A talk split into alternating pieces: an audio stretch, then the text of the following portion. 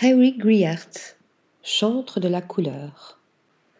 Il n'y a pas d'idée, jamais de mise en scène. Je capte ce que je vois, je cherche l'image unique, la plus forte. Nous disait Harry Griart lors de l'ouverture de son exposition La part des choses au bal en juin dernier. De fait, tout l'œuvre du photographe belge, né à Anvers en 1941, est composée d'images chocs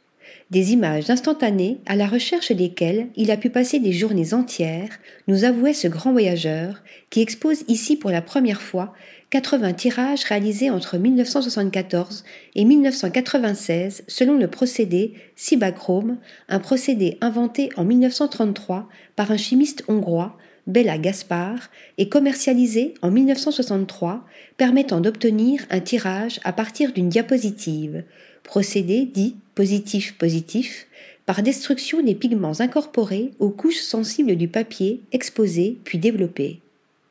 Se distinguant par la netteté de l'image, l'intensité des couleurs et la saturation des aplats, ces rares cibachromes révèlent toute la puissance de l'œil du photographe et, notamment, son incroyable capacité à rendre les matières, les textures ou encore les ombres, son art de donner à voir les choses et de les magnifier par la couleur.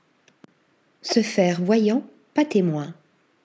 Converti à la couleur dès son départ à New York au début des années 1970, c'est en effet par elle que Harry Griart parvient à rendre extraordinaire l'ordinaire. Loin de sa Belgique natale, trop étriquée à son goût, mais dont il saura parfaitement rendre le côté grinçant et assez ubuesque dans une série aux parfums surréalistes, New York sera pour lui le lieu de plusieurs révélations.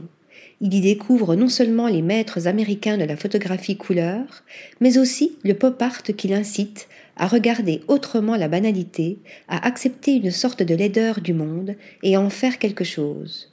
Ce sont aussi ses amitiés avec la nouvelle scène new-yorkaise qui, selon Diane Dufour, commissaire de l'exposition, conforteront ce que le désert rouge d'Antonioni, vu mille fois, avait déjà instillé en lui le besoin d'arpenter le monde, non pour le désigner ou nous en informer, mais pour le sculpter, le modeler, se faire voyant, pas témoin. L'esprit du lieu. Je me jette dans les choses pour éprouver ce mystère, cette alchimie, explique lui-même le photographe, rejetant pourtant toute appréhension descriptive de la réalité. C'est là d'ailleurs l'un des paradoxes de sa photographie qui, bien que dénuée de toute mise en scène, possède un caractère fictionnel très fort qu'il s'agisse de la série Moscou ou de la série égyptienne composée de nocturnes proprement électrisants.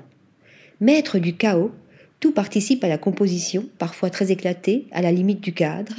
Harry Griart ne cherche pas qu'à dépeindre, à l'instar de ses grands maîtres Bergman ou Antonioni, la solitude dans le paysage urbain, mais aussi et avant tout la palette de chaque lieu, ce qu'il appelle The Sense of Place, l'esprit du lieu.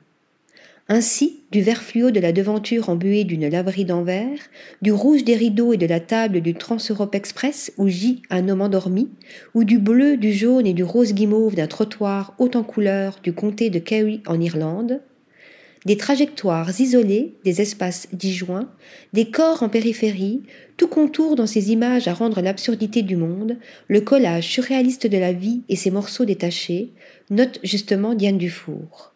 une analyse à laquelle font écho les propres mots du photographe voyageur, la réalité ressemble à un collage de Picasso dont les éléments n'étaient pas faits pour être mis ensemble, mais qui, soudain juxtaposés, signifient et disent quelque chose qui était insaisissable avant.